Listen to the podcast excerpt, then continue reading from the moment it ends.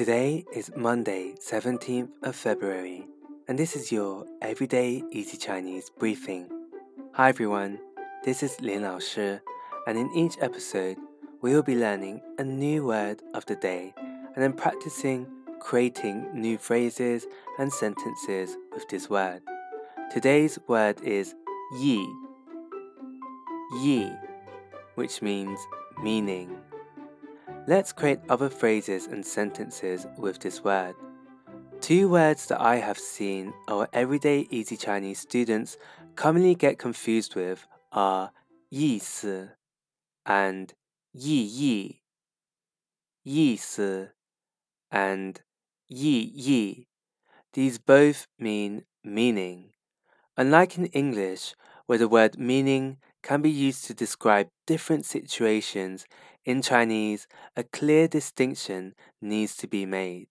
For example, 意思 refers to the actual meanings of words or text, the dictionary meaning, for example, whereas 意义 points to a deeper meaning, for example, the meaning of life.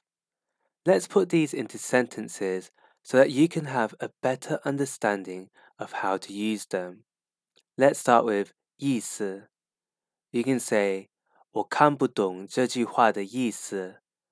我看不懂这句话的意思, which means I don't understand the meaning of this sentence.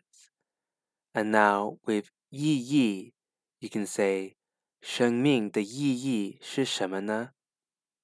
生命的意义是什么呢？What is the meaning of life? As you can see, in the first sentence with 意思, it refers to the meaning of the words, whereas in the second sentence with 意义, we aren't asking about what the word 生命 means. The speaker knows what this word means already, but is asking the deeper question of what is the meaning or significance of life.